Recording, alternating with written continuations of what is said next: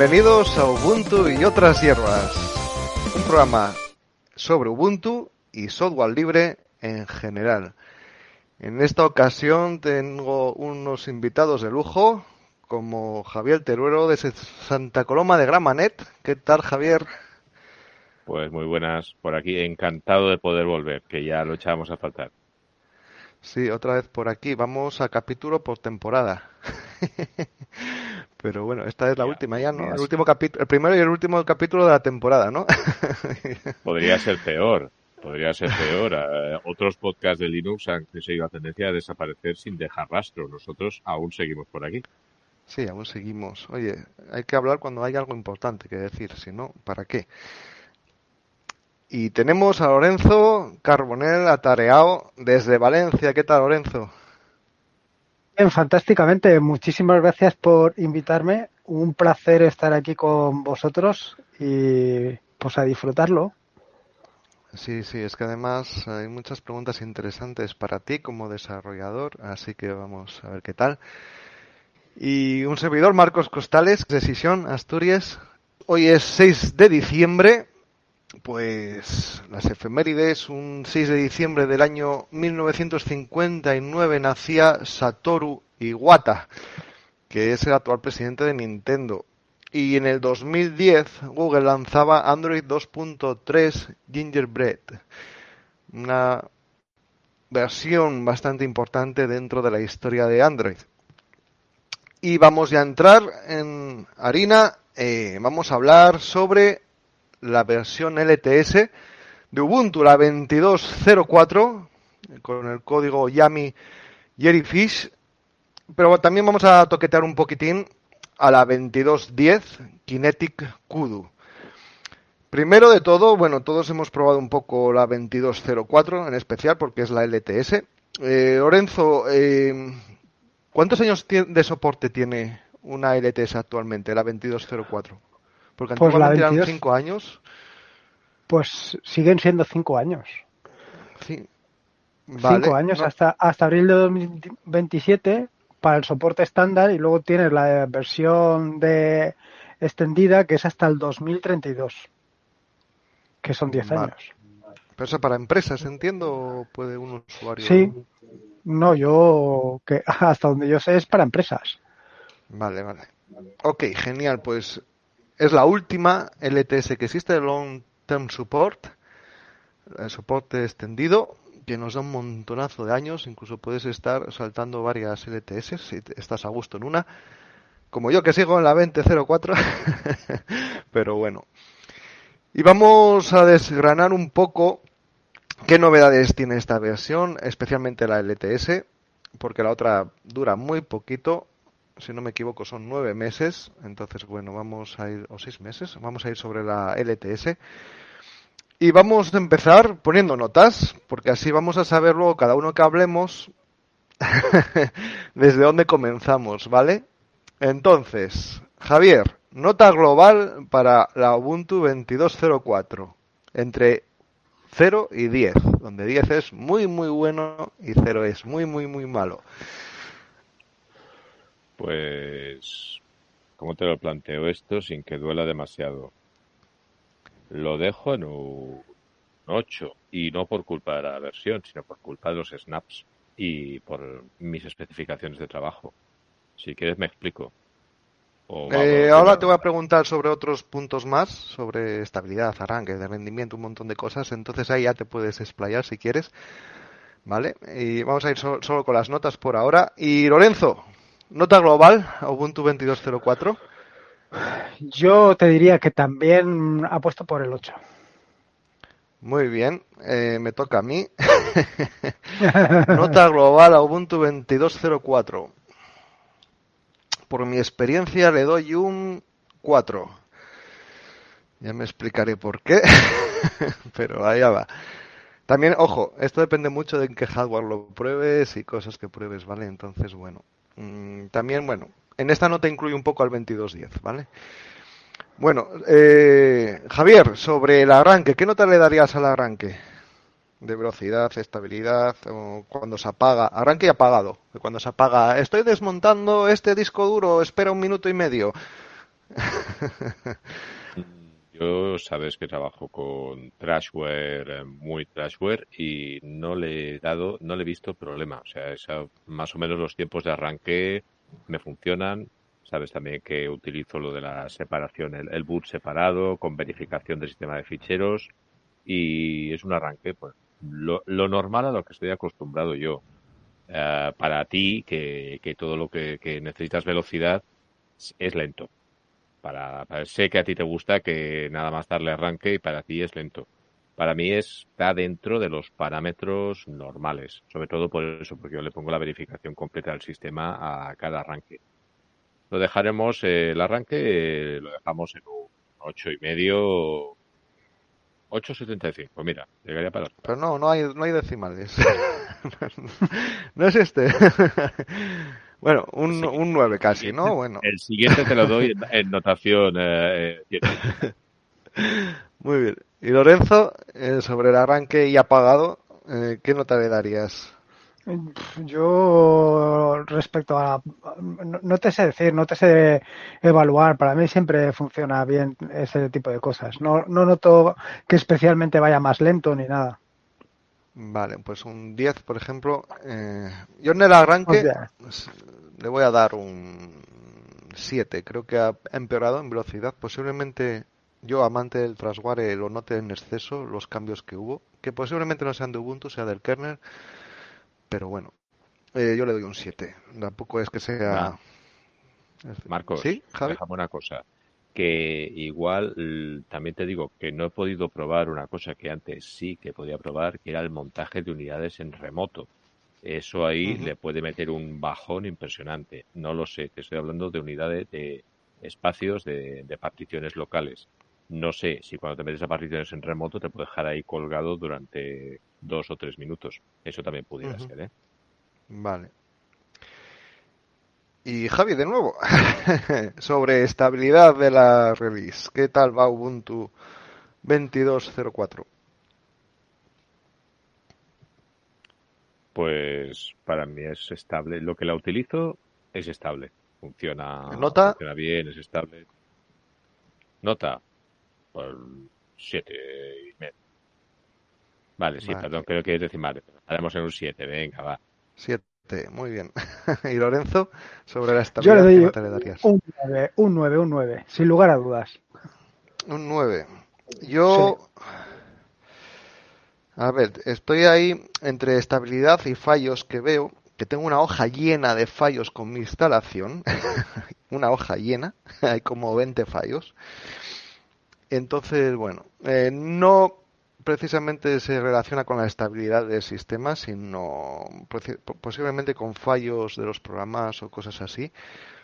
La estabilidad le voy a dar un, 7 también. A ver, venga, un 7. Interesante, e, este es uno de los más importantes. Javi, rendimiento. ¿Qué nota le darías en rendimiento a la 2204? aquí vamos, aquí vamos mal gracias a tus amigos los snaps. Aquí vamos muy mal. ¿Vale? Eh, todo lo que sea lo que no entre en Snap funciona maravillosamente, pero en cuanto empiezan a entrar snaps en memoria, la máquina se va abajo. Y Vamos a hablar de los snaps luego. Vamos a darle. No, ya, lo imagino, lo, lo imaginaba. a los snaps. Una, una cocina de, la, de lo que decías antes.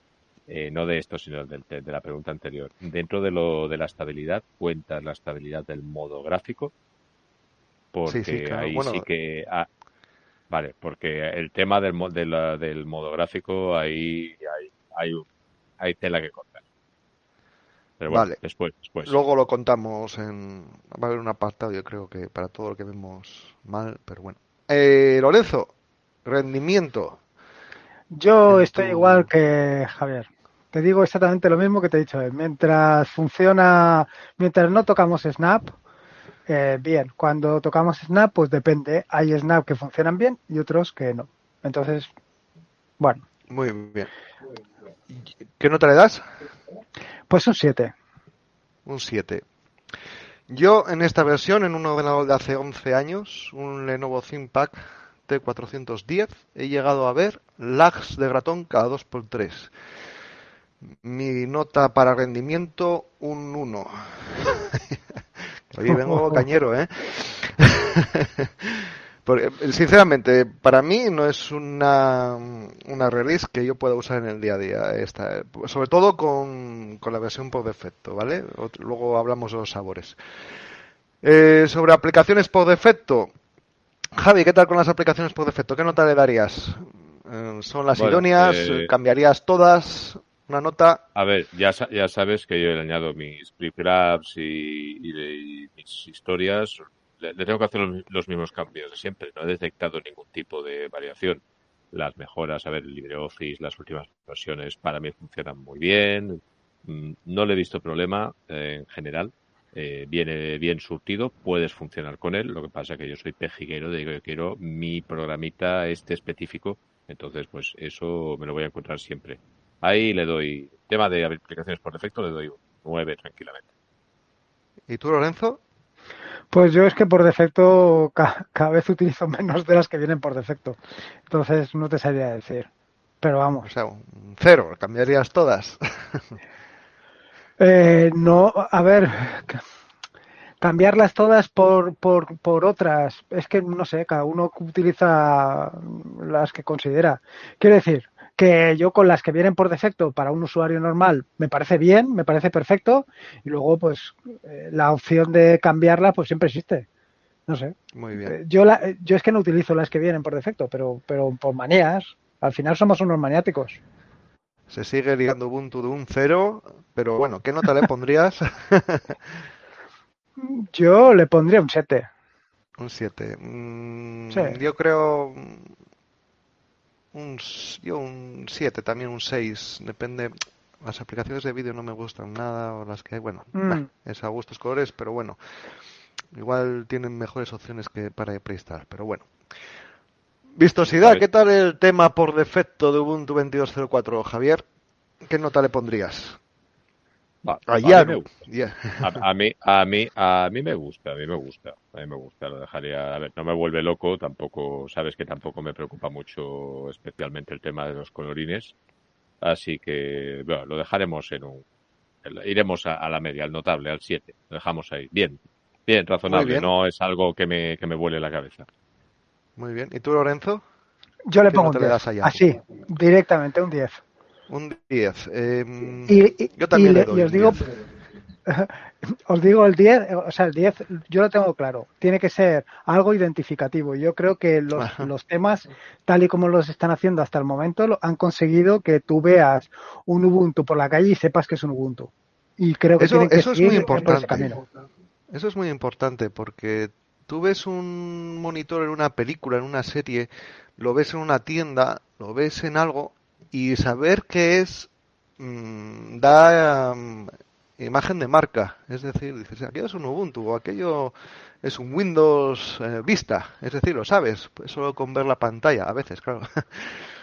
Entonces, sí, yo creo que, que sea, que dé eh, personalidad al, al, escritorio, yo creo que es muy, muy importante, muy bien ahí. Además, yo creo que es, los iconos son bonitos, los colores han tirado unos, unos colores tirando oscuro un poco. A mí me gusta bastante, sí. Yo creo que le doy un 10 también. Pero, sí, Javi. sí, no, que estoy diciendo que más o menos el juego de colores yo no he detectado un cambio tan grande respecto al anterior. Mm, quizá como imagen de marca, no lo sé ¿eh? si es eso o no.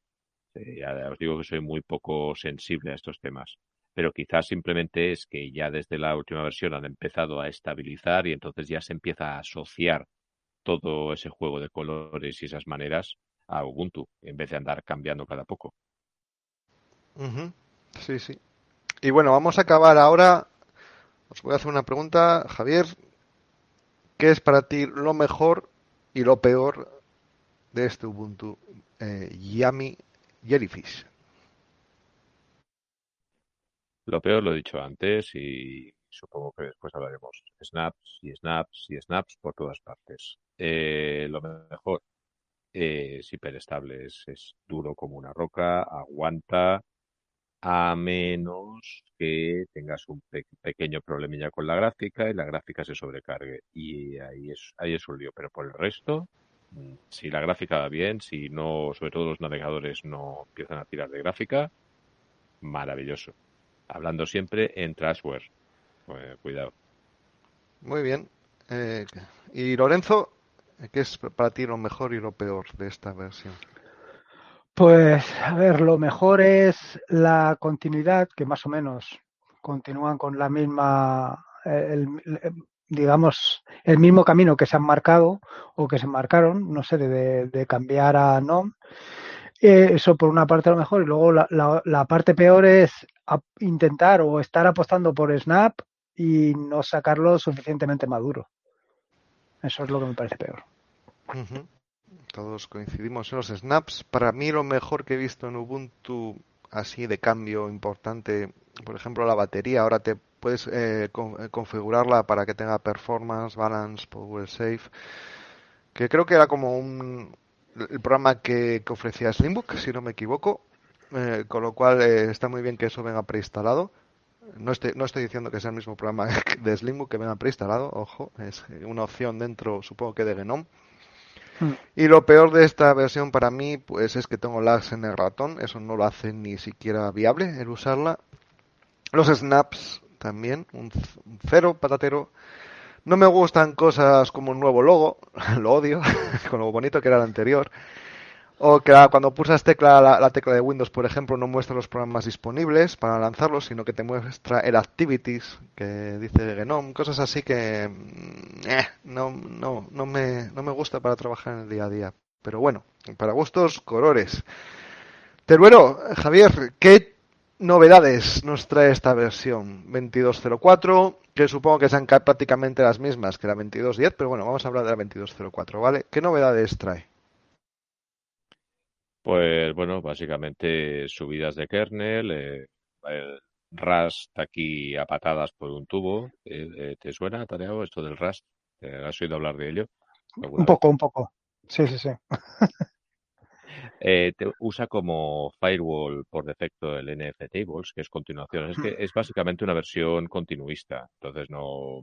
Yo la 2204 te hablo por documentación porque la, la 2210, la 2204 es la que he tocado. Mm, avanza, eh, tenemos el kernel nuevo, que, que la serie 5. El, la gracia del último kernel es que además de tener el kernel de tiempo real, que no siempre está desarrollado, es el 5.15, eh, digamos que la misma base se está ya trabajando más sobre la base de tiempo real que sobre la versión sin tiempo real. Eso está un poco enfocado a empresas, a, enlaces entre, a comunicaciones entre máquinas. Es como si todo el, todo, toda la distribución estuviera pensada ya para grandes conectividades, que es una línea que hemos hablado del programa algunas veces, que ya hemos encontrado en Ubuntu con el, con Internet de las Cosas y que está buscando meterse en eso, en la, gran conectividad y el todo en nube. Uh, bueno, Wayland. Wayland, que teóricamente la entrada de Wayland uh, liberará de problemas con Nvidia. Yo, por suerte, no utilizo una tarjeta de Nvidia, así que no, no lo sé. Yo sé que Wayland en su momento dio muchos problemas por integración, como todo necesita madurar. Eh, Jerome 3.42 o el 4.2, nada, ya sabemos lo que hay. De hecho, muchas de las cosas que estabas diciendo, Marcos, a mí me suenan más a problemas de Genome que a problemas de Ubuntu. Ya sabemos cómo funciona Genome y, sus decisiones. Y bueno, en general lo otro, pues subidas de sistema. Sí que me hace gracia una cosa, porque yo recuerdo todavía no hace mucho cuando decían que Thunderbird estaba muerto, que se había dejado el mantenimiento, que no. Y no solo siguen activos, sino que hay nueva versión de Thunderbird que está, que está aquí, o sea, con lo cual está estos cantos de, perdición en cuanto es, es que este programa, el desarrollador lo abandonado, se va a morir. Es uno, lo que hemos dicho siempre, uno de los lujos que tenemos, que un proyecto no tiene por qué estar muerto porque el creador lo abandone, se puede continuar, cualquiera puede continuarlo. Personalmente soy un usuario habitual de Thunderbird y me va muy bien. Y luego, pues que tenemos una versión completa y adaptada en arquitectura RM para la, para la Raspberry Pi 4. y eso pues aunque no he podido probarlo todavía puede estar muy muy muy bien muy bien genial gracias Javier por las novedades pero bueno yo tengo una sensación de que Gnome cada vez se arrima más y más y más a MacOS y no a Windows personalmente creo que la forma de trabajar de Windows no de los últimos Windows vale me refiero más a Windows XP, en la forma de trabajar, de tener tu menú inicio abajo, el de escritorio al lado, los botones. Esa forma de trabajar igual es que fue a la que más me acostumbré y es la que creo que es más productiva. Pero bueno, igual es también una costumbre que tengo. Pero en Genome sigo notando muchísimas cosas que no me cuadran. Botones en varios sitios, que si en el Activities tienes los botones de la ventana, luego tienes los propios botones de la aplicación, luego tienes un, el menú, son tres iconos que tienes que andar buscando por aplicación a dónde los han puesto. Tienes Interface Responsive cuando solo lo vas a usar en el, en el escritorio. No creo que nadie use Genome en el móvil, vale, habrá algún usuario que sí, porque use alguna versión de estas que hay para móviles, en las que se usan principalmente Debian, Manjaro o lo que sea, pero Genome se va a usar el 99,99999% en el escritorio. ¿Para qué, ¿Para qué se gastan esfuerzos en hacer ese responsive? Luego menús, como comentaba, en distintos sitios es luego activities que sigo sigo sin entender lo que es activities Posiblemente porque no lo uso a diario, pero es que cada vez que lo veo digo, ¿qué es esto? Sí, Javier, entra ahí con el hacha. A ver, lo que estás hablando de la, de la zona del responsive, mm, es posible. Eh, piensa que ahora mismo, por ejemplo, la mayoría de los portátiles que salen eh, son tablets disfrazadas y el táctil te lo meten por todas partes. Aunque tú estés pensando en un monitor, que igual que yo, eh, es muy probable que la línea sea esa, intentar extenderse a, no al móvil, sino a la tablet o a los ordenadores táctiles. Igual esa es la jugada. No sé, por lo que, por lo que has dicho, yo lo veo por ahí, sobre todo por lo que veo en clase con los chavales que, mm, antes del teclado se van con el dedo a la pantalla, que es verdaderamente caótico. Pues yo eh, estoy justo al contrario de lo que decía Marcos. Para mí me resulta mucho más productivo trabajar con Ubuntu, o sea, con la solución que han adoptado, eh, es decir, no tener el menú bajo. A mí eso del menú me parece, eh, os diría que me parece contraproducente.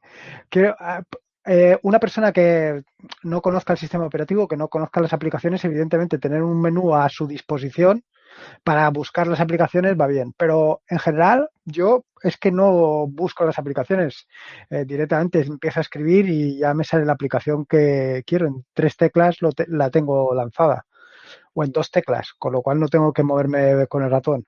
Respecto de lo que comentabas, Marcos, de tema de que aparecen distintos menús, distintos botones para hacer exactamente lo mismo. Yo he estado leyendo en distintos foros de Genome que están intentando o que están trabajando en reducir todo eso. Porque evidentemente es, muy absurdo. Y al final lo que hace es despistar al usuario.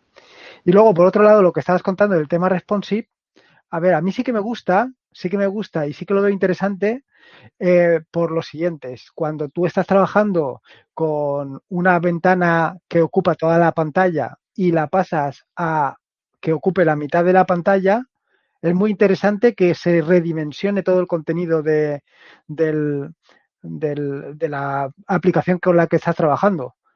De manera que tienes toda la información mejor expuesta que cuando está ocupando toda la pantalla. Entonces, como ves, te llevo la contraria prácticamente en todo lo que has dicho. No, está muy bien. Así tenemos distintos puntos de vista. Eh, sí, en eso, estoy muy de acuerdo. Cuando divides la pantalla, por ejemplo, puedas verla. Yo estoy acostumbrado, bueno, son ventanas que normalmente no necesitan. No pongo configuración a la derecha, hay que configuración este en modo responsive, eh, pero bueno, eh, eso es un navegador, un editor y bueno, más o menos eh, modifico un poco la aplicación rápido para que se adapte si es que no está adaptada ya, ¿vale? Eso sí, por ejemplo, yo que sé, Visual Studio Code, pues le quito la barra lateral cuando la pongo a un lado para que no me ocupe tanto, sí, es buen... Ojo, que como Genome vaya a quitar cosas, recordemos que GTK 3 y GTK 4 precisamente empezaron para simplificar cosas, han hecho que Nautilus no sé ni la sombra de lo que era. Como sigan quitando cosas, va a quedar Ubuntu Server. ¿Por qué, ¿Por qué seguimos confundiendo simplificar con quitar cosas? Sí, exacto. Es que, mm, bueno, eh, hubo un hubo un momento ahí que un usuario cogió Nautilus, hizo un mockup y dejó Nautilus muy vistoso, muy simple excesivamente simple tal vez, y gustó muchísimo. Y a partir de ahí empezaron a desarrollar, dijo Genome, esto me gusta. y empezaron a hacer todo más simple y más tal, pero una cosa es simple y otra para mí es inconexa como es actualmente. Pero bueno, ojo, que para gustos colores, que tenemos KDE, que tenemos que nadie, que, nadie piensa en el pobre desarrollador que desarrolla botones para GNOME, que se va a quedar sin trabajo. Ya, ¿eh? Eso lo lleva mal. y luego, por ejemplo, Ubuntu, sigo viendo cosas, da igual qué versión coja, el modo oscuro en Firefox no funciona.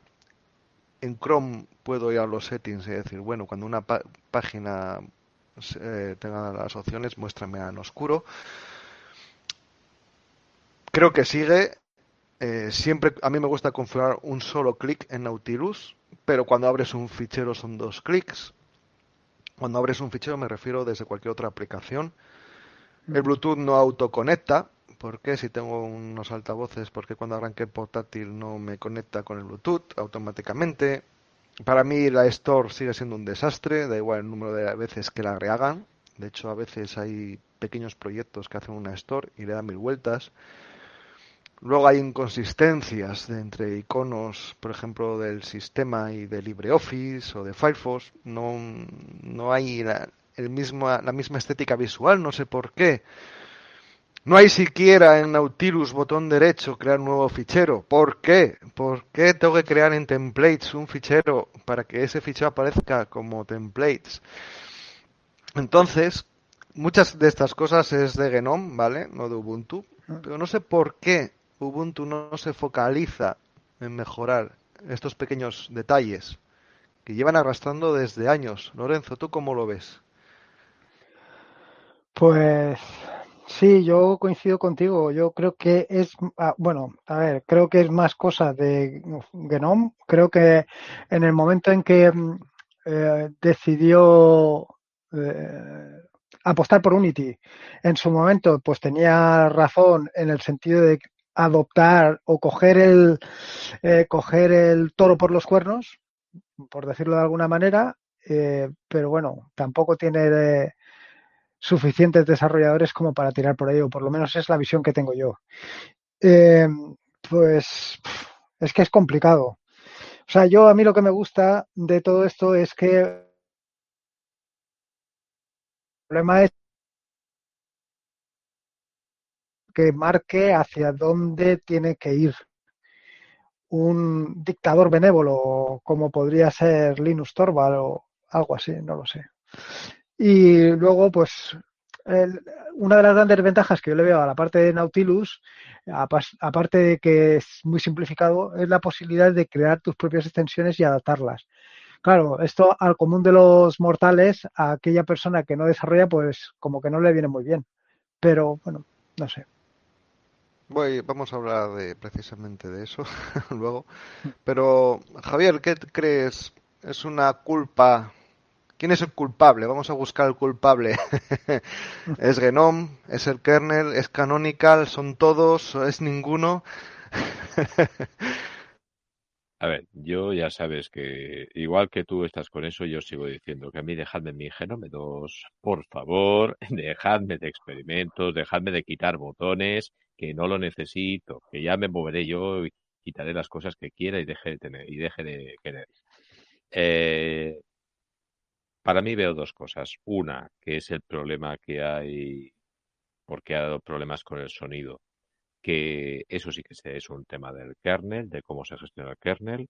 De hecho, ya comentamos hace tiempo el problema con las pizarras digitales, que, las empresas pues, tampoco lo arreglaron, porque ya el kernel, la versión, creo, no recuerdo si era la 470, porque estoy hablando de memoria, pero era una versión antigua, cambiaron el momento de carga de, lo, de activación de los USBs y hay, si trabajas con pizarras digitales, hay, no puedes pasar de la 1804 porque no funcionan con la mayoría de ellas. Claro, como ahora en vez de pizarras lo que montan son tablets gigantes, pues les da igual, pero a mí no me da igual. Eh, es decir, por un lado tenemos una serie de variaciones del kernel que en este caso están afectando a la gestión de audio de sonido y están dando algunos problemas, que supongo que es lo que he comentado antes. Al trabajar más sobre la base del tiempo real, el sonido se trata de forma diferente y ahí tenemos un lío. Y bueno, no voy a entrar con Pipewire, que era el futuro del sonido, o Jack o Pulse Audio, porque ahí hay un jardín que empezamos y no acabamos. Y por otro lado, el tema de escritorio, yo es que lo que veo son las derivas y experimentos permanentes de Genome. Mm, eh, tengo que, en vez de coger y asentar algo, seguir moviendo. Eh, que he dicho antes, que quizá creo que lo que llamabais vosotros de conseguir una imagen de marca es estabilizar un poquito algo y no que siempre sea todo cambiarlo desde, desde cero. Igual Genome no es capaz de hacerlo, no es capaz y sigue con la idea de cambiarlo todo desde cero y sí, cada vez se quiere acercar más sospechosamente al sistema maquero de botón único que lo hace todo y eso es como muy complicado. Sí, pero yo creo, si no me equivoco, yo no soy usuario de Apple, eh, pero creo que Apple congela el kernel y congela cosas para tener más estabilidad. Si no me equivoco, ¿eh? No, estoy hablando por hablar casi. Eh, hay dos temas que me chirrían muchísimo en las últimas versiones, pero mucho. Una, los acentos, eh, las tildes. Al escribir, cuando pones A con tilde, en las últimas versiones, hace yo creo que un par de años, escribe primero el carácter del acento, la tilde, y luego hace como una especie de retroceso cuando pulsas hacia la vocal y te escribe la vocal. Uf, no puedo con eso. ¿Os pasó? ¿Cómo, Qué, sensación tenéis respecto a, eso tan extraño que dices, bueno, es que pulso... Es, es raro y es de la gráfica porque te lo hace en todos los sitios. No sé, no sé si es el, el dibujo o qué es, pero sí que lo hace, hace esa visualización rara, la verdad. Eh, inicialmente parece raro, después pues mira, vas escribiendo y ya está, pero inicialmente sí que parece raro, tienes razón ahí. Sí, Lorenzo, ¿tú lo has experimentado? Yo, no lo, sí, no, lo he notado. Ojo, si lo he notado ya lo tengo tan asumido que no, que no lo veo. Bueno, a ver, no sé, yo no miro al teclado, ¿vale? También es importante. Si alguien está mirando al teclado cuando escribe, igual, igual ahí no lo vas a ver, claro, obviamente. Pero bueno. Luego también hay otra cosa que es la fuente escalada. Tú cuando, eh, igual es sensación mía o de mi setup, pero creo que cuando tienes un monitor 2K o 4K y le dices que te escale, escala todo, escala Genome en sí, ¿vale? Eso bien, Genome hace los botones más altos, más grandes, la ventana va escalando todo. Pero me temo que también escala la fuente y la escala mal, viéndose un poco borrosa. Igual yo soy un tiquismiquis en este sentido, pero yo para mí cuando escalas y dices quiero verlo todo al 125%, yo creo que la fuente se convierte un poco borrosa. Que en Windows, por ejemplo, Windows 10 no pasa eso, ¿eh? Si dices escalame al 125%, la fuente se ve perfecta. Creo, eh, la forma que tienes que, hacer eso es no escalar el, escritorio entero, sino hacer que solo la fuente sea un poco más grande. Y ahí entonces la fuente es idónea. Eh, ¿Lo habéis notado o no? ¿O soy yo que me fijo en cosas? Yo en mi caso eh, no, no, lo escalo, entonces no, no os puedo decir. Ahí, la verdad, no tengo ni idea. No, he trabajado con proyectos de ese tipo, no, no me he encontrado con el problema. O sea que nos fiamos de tu percepción. Vale. Bueno, si alguien tiene un monitor 2K o 4K que y, se fijan eso a partir de ahora, que nos avisen en los comentarios.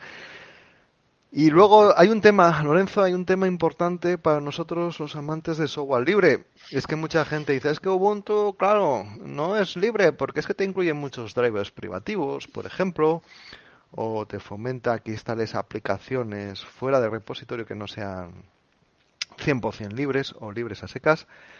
Pero creo que hay una forma, ¿no? De forzar que Ubuntu sea solo y, y solo 100% libre. Sí, en la, en la, durante la instalación puedes cambiar las opciones para que aparezca que o para que para instalar única y exclusivamente software libre, que no, se instale nada, ningún software privativo. Eh, básicamente es con la tecla F6 durante el arranque, o sea, durante la instalación, te permite, te permite elegir, entre otras opciones, la de única y exclusivamente instalar libre. Muy bien. Un punto muy interesante para todos los que critiquen a Ubuntu porque no sea libre al 100%, pues por los drivers o lo que sea, pues una opción buena. Luego que nadie se queje de que la wifi no le funciona, ¿eh? bueno, y Teruelo, Javier, has hablado antes de ciertas cosas que vamos a volver ahora. Em, ¿Qué tal Ubuntu para la escuela, la 2204?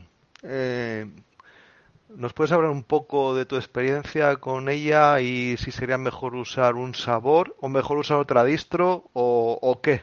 ¿Qué pasaría si en una escuela quieren usar esta versión? Pues a ver, como uso se podría usar sin demasiados problemas. Yo personalmente preferiría usar mate, pero es un tema de gusto personal. Pues se me parece más a la versión 2, simplemente. El tema es que la, estamos en la maquinaria. La maquinaria de las escuelas suele tener limitaciones, limitaciones severas.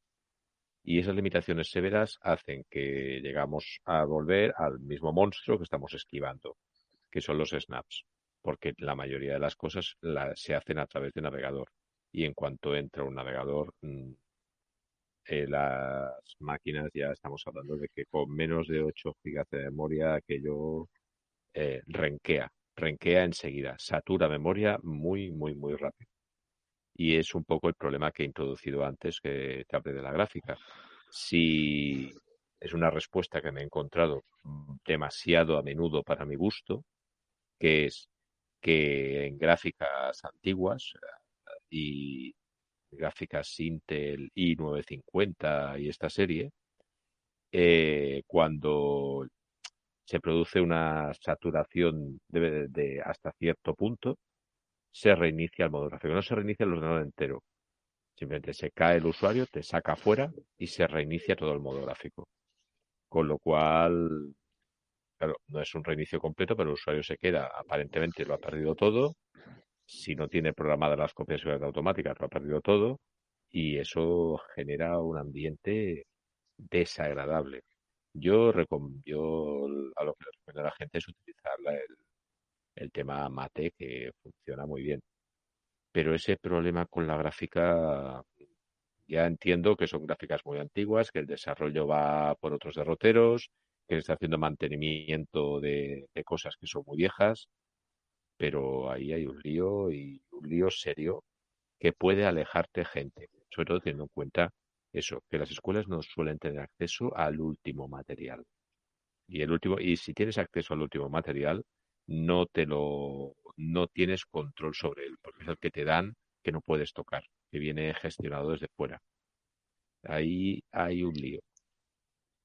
Yo trabajaría con mate, pero supongo que va a ser, sobre todo porque es que depende del profesor. Depende del profesor, porque yo muevo cosas arriba y abajo y no utilizo un programa. Eh, si lo que quieres es tener un modo de utilizas solo un navegador, pues igual puedes utilizar cualquier tipo de, entorno, incluso más ligero, sin problemas. Eh, para hacer espectáculos no es. En la clase no. Ya cuesta bastante mantener centrada la atención para meter brillos y llamaradas por, el, por la pantalla. Así que, de entrada, yo diría que puede funcionar bien siempre y cuando nos carguemos los putos snaps, todos los posibles porque si no, mm, las máquinas van a ir eh, cargaditas, muy cargadas. Y cuando dices mate, eh, ¿usas Ubuntu como distribución? ¿Usas otra? Sí. ¿En el colegio? Sí, sí, sí, sí, sí. Ahora mismo, bueno, ahora mismo en el colegio, por circunstancias, eh, por circunstancias, por exigencias técnicas, de hecho, las máquinas con mate son relativamente pocas las máquinas generales se han quedado en la 1804, lamentablemente. ¿Por qué? Por el problema de, la, de las pizarras digitales.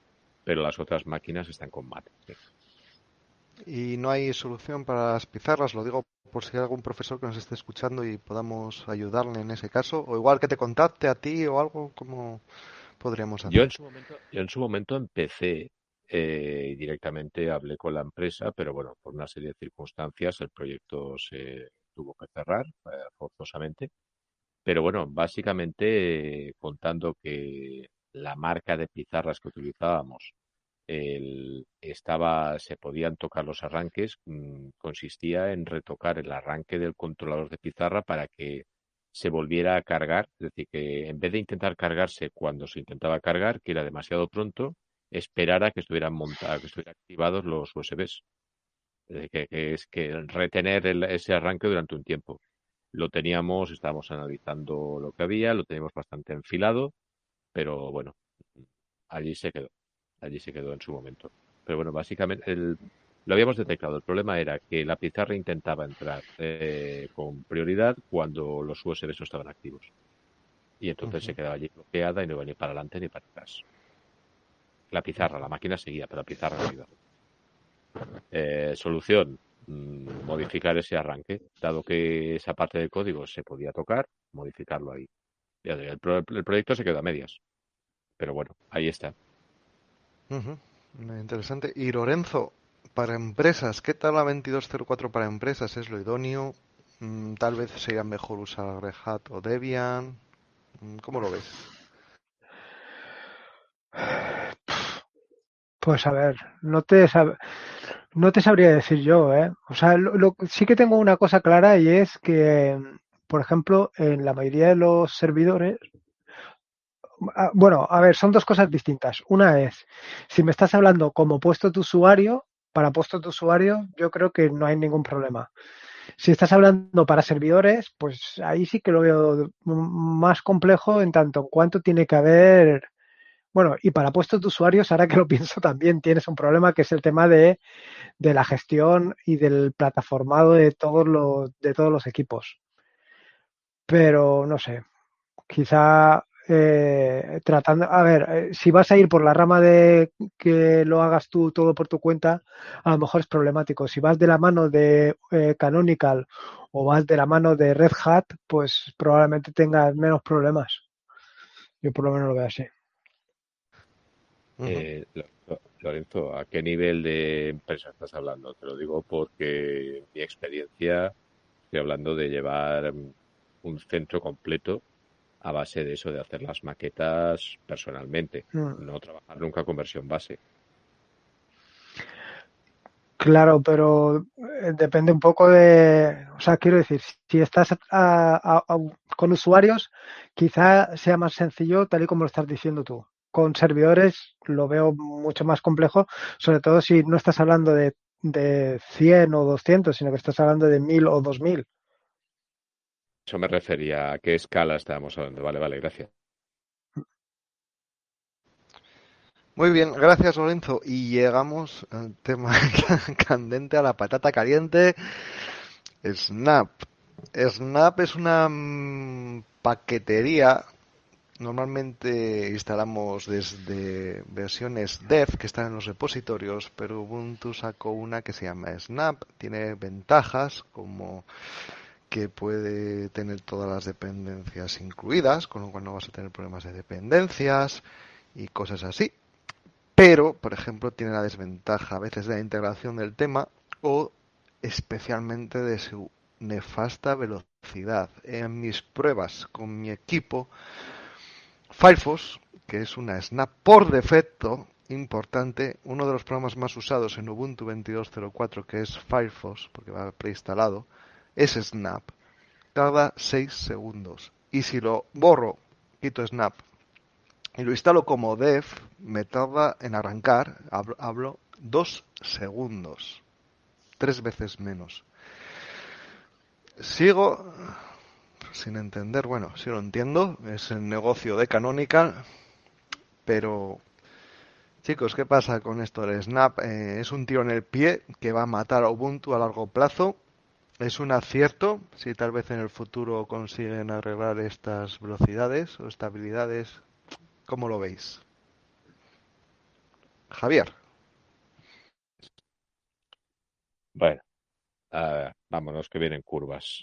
A ver, eh, primero, tema velocidades. El tema de velocidades está porque lo tira todo a memoria cada vez que lo, que lo mueves. Se supone que una vez esté en memoria, pues ya va a ir normal. Una vez arrancado, y va bien. Pero claro, quiere decir que tienes ahí un enorme espacio de memoria ocupado. Si la memoria es limitada por el motivo que sea, mm, la has cagado, pero bien. Después hay un segundo problema, que es que has dicho, lleva incluidas, no, corrijo, lo has dicho muy bien. Puede llevar incluidas todas las, eh, las dependencias, pero no siempre las lleva, porque, porque más de una vez, aunque parece que estén todas, después hay alguna cosa que la coge del sistema. Con lo cual ahí se genera una situación complicada. Supongo que es para disminuir peso y no caer en los pesos de APT Match eh, y estas cosas. Pero vaya, ahí hay un lío, porque te puedes fiar de que ya está bien, de que está todo metido y no, resulta que te da un fallo y vuelves al lío de, vaya, me falta una biblioteca. Y luego yo tengo la costumbre de arrancar, no con el logo, sino viendo lo que, todo lo que escupe los logs. Y comprobado que aunque sí que se eh, que actualice, que primero la actualización mm, no necesariamente es automática y que resulta que te encuentras Snap de tal versión, me lo invento 22.4, versión 22.5, versión 22.6. Y cuando está arrancando, cuando hay una actualización, te añade la versión 22.7. Con lo cual dices, o sea, me estás obligando a hacer una gestión manual cuando estás haciendo tú una actualización, pero me estás dejando detrás paquetes ahí activados, que, que me estás enviando mensajes que los estás cargando, estás ocupando memoria que, que permitiría que eso fuera más rápido. Así que igual se trataría de mejorar el sistema de purgado, simplemente, y que Después el tema de actualización de eh, específicamente el de Firefox de Snaps, por ejemplo, yo tengo la costumbre de trabajar con Synaptics o con APT y con los, los snaps no te los actualiza. Tienes que ir específicamente a su herramienta o a la, o a la tienda de Ubuntu, lo cual pues a veces supone un problema, básicamente porque me olvido. No es un problema porque esté mal hecho, es porque me olvido. Y claro, me llega que tengo una cosa para actualizar desde hace no sé cuánto, porque yo como voy actualizando por el otro lado, pues lo doy por hecho. Y eh, con maquinaria nueva, bueno, hay retraso y hay tal, pero no memoria, está. Con maquinaria vieja o limitada, pues yo creo que siguen han sido, siguen siendo un problema y seguirán siendo un problema porque el consumo de memoria que tienen es brutal, en mi experiencia. De hecho, comentabas que bueno, que tú tiras de APT, yo también, supongo, supongo que casi todos aquí tiremos de APT, pero es que APT en estas versiones llama Snap. Si tú haces apt install Firefox, estás instalando Firefox como Snap. o no sé qué programas, calculadora, creo que también era un Snap. Es decir, encima no, Canonical nos está engañando. nos está engañando porque yo quiero instalar un apt, entiendo que estoy instalando un dev y no, estoy llamando a un Snap cuando no lo quiero, porque precisamente estoy usando apt. Pero bueno, Lorenzo, aquí tenemos eh, Snap, tenemos Flatpak, tenemos app image. ¿Realmente los usuarios estábamos pidiendo esto? Pues mm, yo creo que no, pero en contra de lo que pensaba yo y probablemente de lo que penséis vosotros inicialmente, yo creo que está bien. O sea, cuantas más opciones, eh, mientras una opción no machaque a las, al resto, cuantas más opciones y más posibilidades tengamos para hacer instalaciones, mucho mejor. Snap ha traído la ventaja de que determinado software que antes no se empaquetaba para Ubuntu, pues han conseguido la gente de Canónica que lo empaquete. A mí lo que me parece realmente terrible es que hayan sacado esto en la situación en la que lo han sacado, que meses después hayan hecho una actualización donde se supone que han corregido la velocidad de arranque de Firefox, eh, y ellos mismos hablaban de que la habían corregido, pues no sé si un 100% o una cosa así, a pesar de que todavía te siga arrancando muy lento, Marcos ellos dicen que han conseguido corregirlo, pero lo que no termino de entender es por qué no se ha hecho el trabajo previo, porque la experiencia de usuario, que es lo primordial, es lo que has reventado. Y no solamente eso, te has buscado eh, la, mala fama eh, tú solo. O sea, ellos solos han conseguido una mala fama de algo que desde mi punto de vista creo que está bien, porque es una opción muy, muy potente. Esto de de no depender de paqueterías de otros, o sea, de, dependencias de otros, pues está bien. Pero bueno, lo otro ha sido un fracaso. Sí, pero bueno, fragmentamos más aún. Al final tenemos más opciones, son más opciones, pero más fragmentación. Al final tienes programas en una plataforma, no en otros, en la otra sí, en la otra no, en aquella tal vez. Es un caos, es un caos. Mm. Y bueno, sí, se pueden anular los snaps, se pueden borrar, se puede quitar el demonio snap D, si no me equivoco de qué es, y ya no tendrías snaps en Ubuntu, que es lo primero que hago. Pero bueno, luego hay peleas entre distros. Mm, Mate y Ubuntu. Ubuntu acaba de anunciar hace unos días que incluirá Flatpak por defecto también. No creo que quite Snap, sino que al final tendrás incluso los tres ya preinstalados. y Mate creo que también incluye Flatpak. Luego Min no incluye Snap. De hecho, Min es curioso porque te mete en un repositorio que todo fuera, todo que sea Snap, lo bloquea. Eh, bueno, y parece que hay ciertas batallas ahí. Pero eh, Ubuntu sigue eh, obcecada con Snap, Snap, Snap. yo creo que puede peligrar que la adelanten por la derecha. O sea, incluso ya no otra distro, sino, por ejemplo, otro sabor de Ubuntu. ¿Cómo lo veis? Ubuntu es tan importante hoy en día que podría su trono llegar a ser cambiado por otra distro, otro sabor. Mm, quizás esa nueva distro aún no salió y salga dentro de unos años y todos pasemos a ella. ¿Cómo lo veis? Eh, Lorenzo. Eh, pues no lo sé. Yo mm, no creo que Snap sea el punto no, no creo que Snap sea el punto que marque si Ubuntu sigue en el trono o deja el trono. Creo que es completamente indiferente. Respecto al tema de la fragmentación, a ver, eh, estamos ante un sistema operativo o ante lo que, como lo queráis llamar, que está totalmente fragmentado en todos sus aspectos. Está fragmentado en respecto a la paquetería, cada, cada distribución ya utiliza su propia paquetería, está fragmentado respecto a, los escritorios, cada uno tenemos escritorios distintos o se pueden utilizar tantos escritorios como quieras, con lo cual el tema de la fragmentación yo no lo veo tan problemático.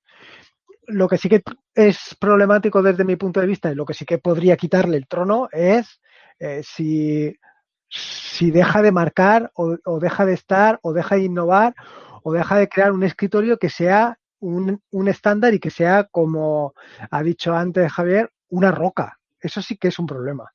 Eh, lo, de lo de Snap, bueno, eh, yo me imagino que si no consiguen sacarle la punta a Snap, tarde o temprano tendrán que hacer marcha atrás. Yo es que tengo la sensación de que estamos hablando del mismo tema que hablábamos antes, imagen de marca. Unity salió mal, por los motivos que fuere, o porque se echaron para atrás y no le dieron suficiente tiempo, y ahora el objetivo de esa imagen de marca de Ubuntu son los snaps. Entonces, pues se han tirado hacia ahí y lo mantienen a viento y marea porque es la gran distinción de Ubuntu. Ahora bien, yo sigo diciendo, el problema para mí es ese, bueno, lo has dicho Lorenzo, están verdes, están verdes, o sea, ese, el funcionamiento es regulero, la carga de memoria es brutal,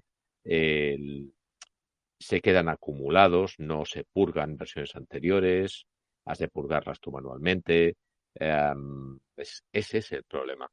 Es el tema de sacar cosas que están verdes. Igual coincide y se podría explicar con la, el hecho de no tener un equipo de desarrollo suficientemente extenso o un equipo de pruebas suficientemente extenso.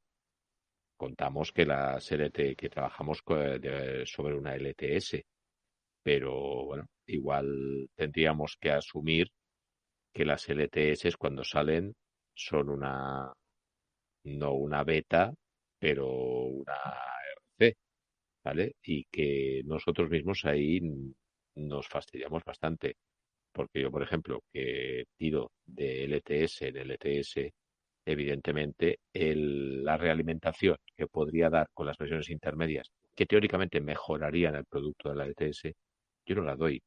Y luego me quejo en la LTS, claro. Ahí podrían decirme Canonical, ayuda con las intermedias, pero ahora mismo no me es factible porque es una máquina de trabajo, no me puedo arriesgar a que haya un fallo. Es una situación compleja. No sé, no estoy diciendo que, que tengamos nosotros la culpa, estoy diciendo que igual, igual ahí nosotros podríamos ayudar y que me parece la cabezonería de Canonical no Colo Unity, ahora metemos el cuerno en los snaps. Bueno, realmente Ubuntu en las tiene una daily, una versión daily que es digamos la la alfa en la que puedes descargar y tener lo último de la siguiente versión para hacer pruebas. Luego existe un freeze, lo congelan y a partir de ahí ya no puede entrar nada nuevo a no ser que sea corrección de fallos. Pero He visto que Canonical muchas veces en la LTS incluyó cosas muy nuevas. no sé, creo recordar que la 10.04 era Unity o entró en la 10.10. Ahora mismo creo que era la 10.4. No la LTS, si no me equivoco. Entonces, realmente Ubuntu, mm, yo creo que no es que necesitemos probar las intermedias que, es que además a mí no me interesa probar las intermedias porque es que tienen un soporte excesivamente pequeño. Es decir, voy a tener que reinstalar o formatear o lo que sea o actualizar cada, cada pocos meses. A mí no me interesa probarlas. Y yo, de hecho, quitaría las del medio. Y quitarías las LTS. Mm, tampoco veo lógico que tengas tres LTS simultáneas. ¿Cuál cojo? Mm, no, hazme una como en Windows. Bueno, ahora Windows el 11 existe a la vez que el 10 pero algo más así, mmm, no sé si me explico. Sí, Javier. pero, a ver, pero entonces lo que necesita es ampliar el equipo de, testeo.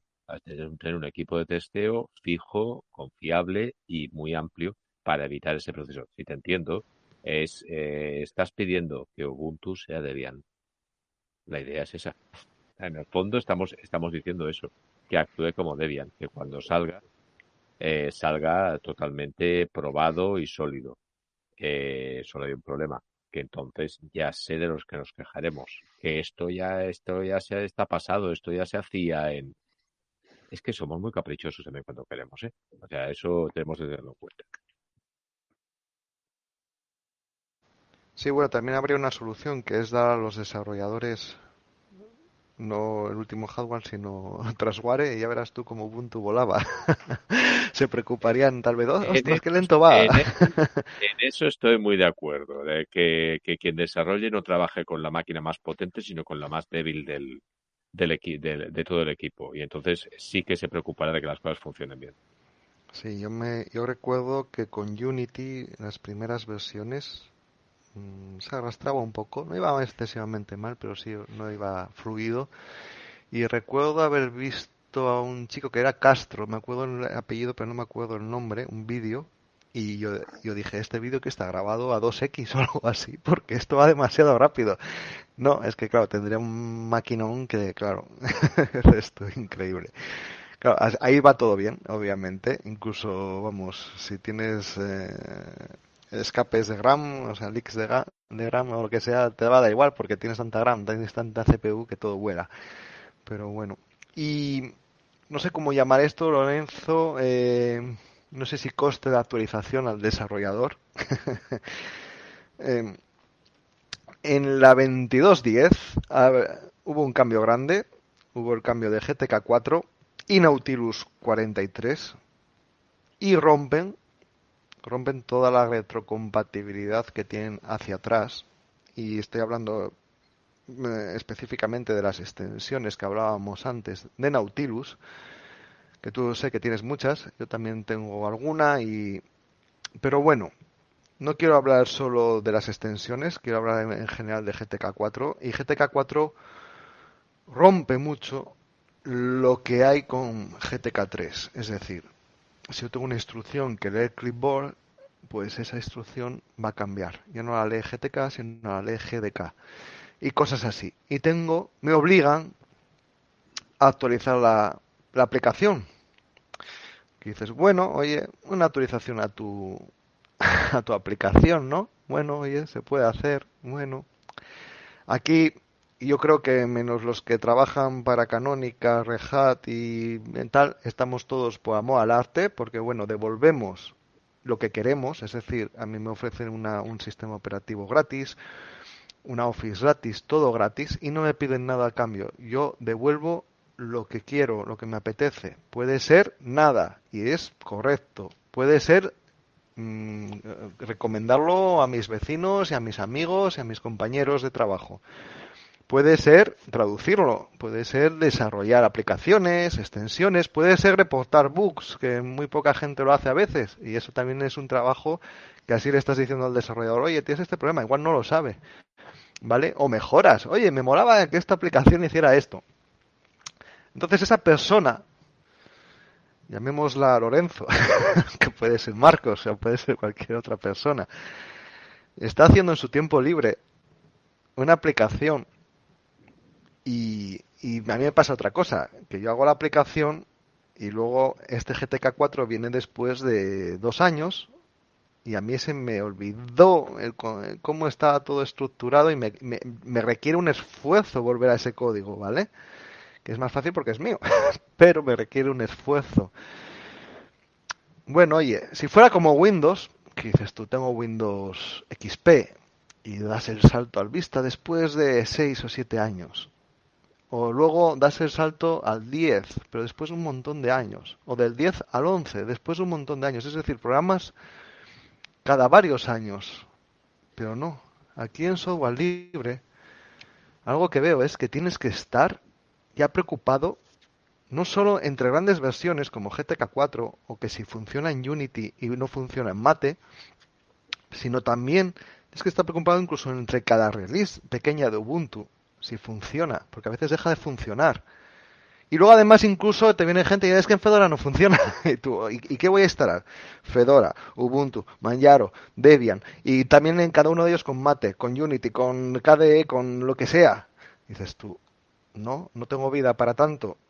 Eh, es un poco también lo que hablábamos antes sobre buscar estabilidad y no buscar cambios tan frecuentes y tan rápidos. Lorenzo, te voy a dejar el micro abierto, todo lo que quieras explayarte sobre este tema. Yo lo odio y veo el problema de que al final somos personas que trabajamos en nuestro tiempo libre y a veces no tienes el tiempo, no tienes el conocimiento, no tienes las ganas de volver sobre ese programa cuando está funcionando perfectamente y el que te lo rompe es otro. Y no se hace responsable. ¿Cómo lo ves? Pues mira, antes has dicho si los paquetes Snap podían matar Ubuntu. Pues eso no lo creo, pero sí que puede matar eh, no Ubuntu, sino a NOM, precisamente esto.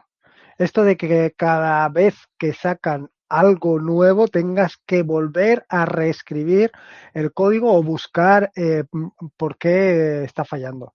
Tú estabas hablando de cada versión de eh, cada versión de Ubuntu, cada vez que dan un salto.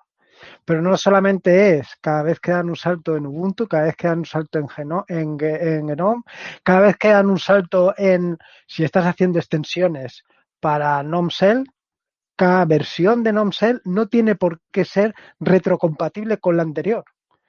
Y, si, no estamos hablando que entre la versión 3 y la versión 4, no. Estamos hablando entre la como ahora han cambiado de versiones, entre la versión 41 y la versión 42 ya no son compatibles. Con lo cual, o a lo mejor sí, quiero decir, no, no, no sé exactamente los números. Pero hay versiones que me ha tocado reescribir parte del código porque no eran compatibles con la anterior.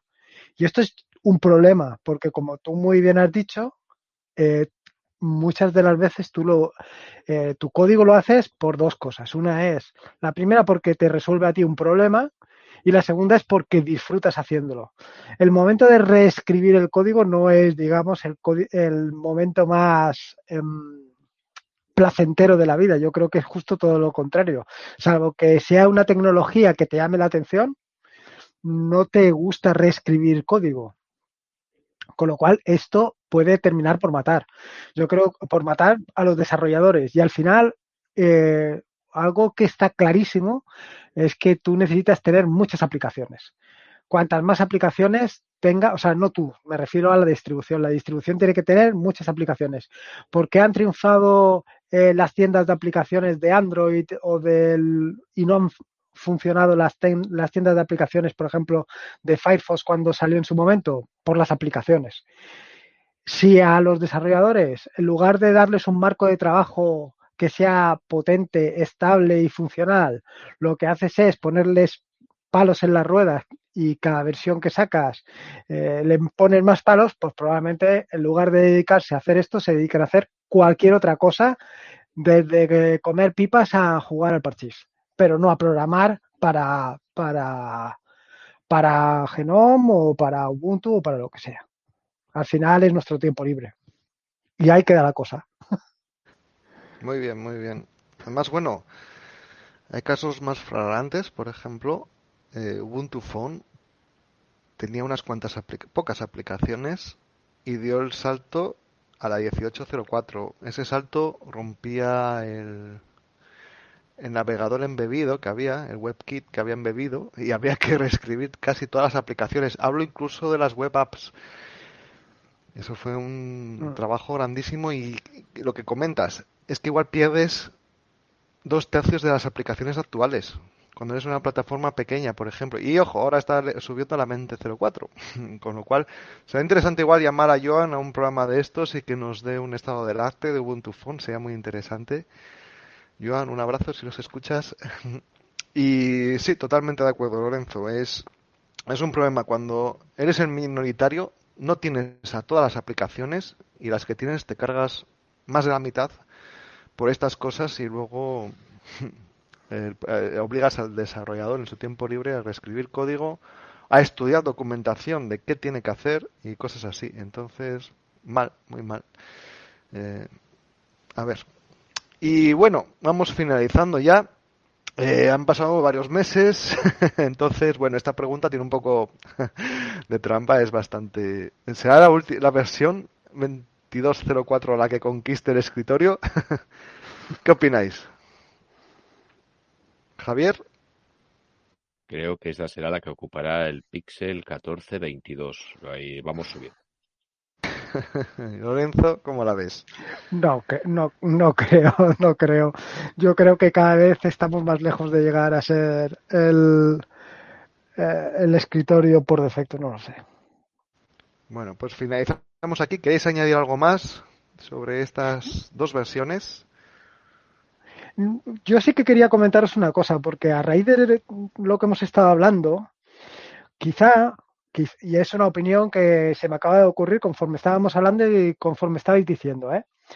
Em, yo creo que quizá debería de plantearse Ubuntu o en este caso siendo el mayoritario GNOME establecer una línea base sobre la que trabajar y una línea paralela y hacer todos sus experimentos y todos, además de con gaseosa, con esa otra línea y dejarnos a la mayoría de los mortales con nuestra línea normal. Y cuando una, una característica se consolidara, pasarla a la otra versión y dar a los, a los usuarios la posibilidad de tener las dos, la normal y la, digamos, experimental. Con esto sí que yo creo que conseguirían eh, pues un poco más de solidez en, en, el funcionamiento. Pero vamos, se me acaba de ocurrir conforme estábamos hablando. ¿eh? ¿Sería como una rolling y luego la estable o...? Sí, podría ser, alguna cosa así. Bueno, sí, lo que o es el modo Debian, ¿no? La estándar y la y la límite, la límite donde hmm. van cosas, sí. Eh, eh, hmm. Podría ser una buena manera de funcionamiento y daría permitiría que quien no quiera jugar se la tuviera funcionando y quien quiera arriesgar, pues ahí está. Es una muy buena idea, la verdad. Pues Damos finiquito, hemos hablado de un solo tema, normalmente siempre hablábamos de dos, pero bueno, preferimos hacer más capítulos y hablar de uno que hacer menos y hablar de dos. Lorenzo, muchísimas gracias. Muchísimas gracias a vosotros, por supuesto. Javier, gracias por, por, tus opiniones. Las del colegio son de muchísimo valor, seguramente para muchos oyentes. Bueno, son, es, es un mundo muy específico y siempre va bien que también esté reflejado. Al menos mientras pueda podéis contar con ellas. Y Lorenzo, muchas gracias por venir y gracias por, por colaborar con nosotros, por tus opiniones y por tu conocimiento que es invalorable. Gracias a vosotros. qué bueno. Qué bueno, Lorenzo es atareado, ¿vale? Se le conoce como atareado en el mundillo, con lo cual puede, tiene un blog increíble, un podcast increíble también eh, tiene streams, así que vamos, tenéis un montón de cosas que ver de él por ahí. Ha sido un placer volver a hablar con vosotros y volver a relanzar un poco este podcast que tiene muchísimas escuchas y oye, eh, difundir un poco más el software libre, ¿no? Pues hasta luego. Venga, hasta luego.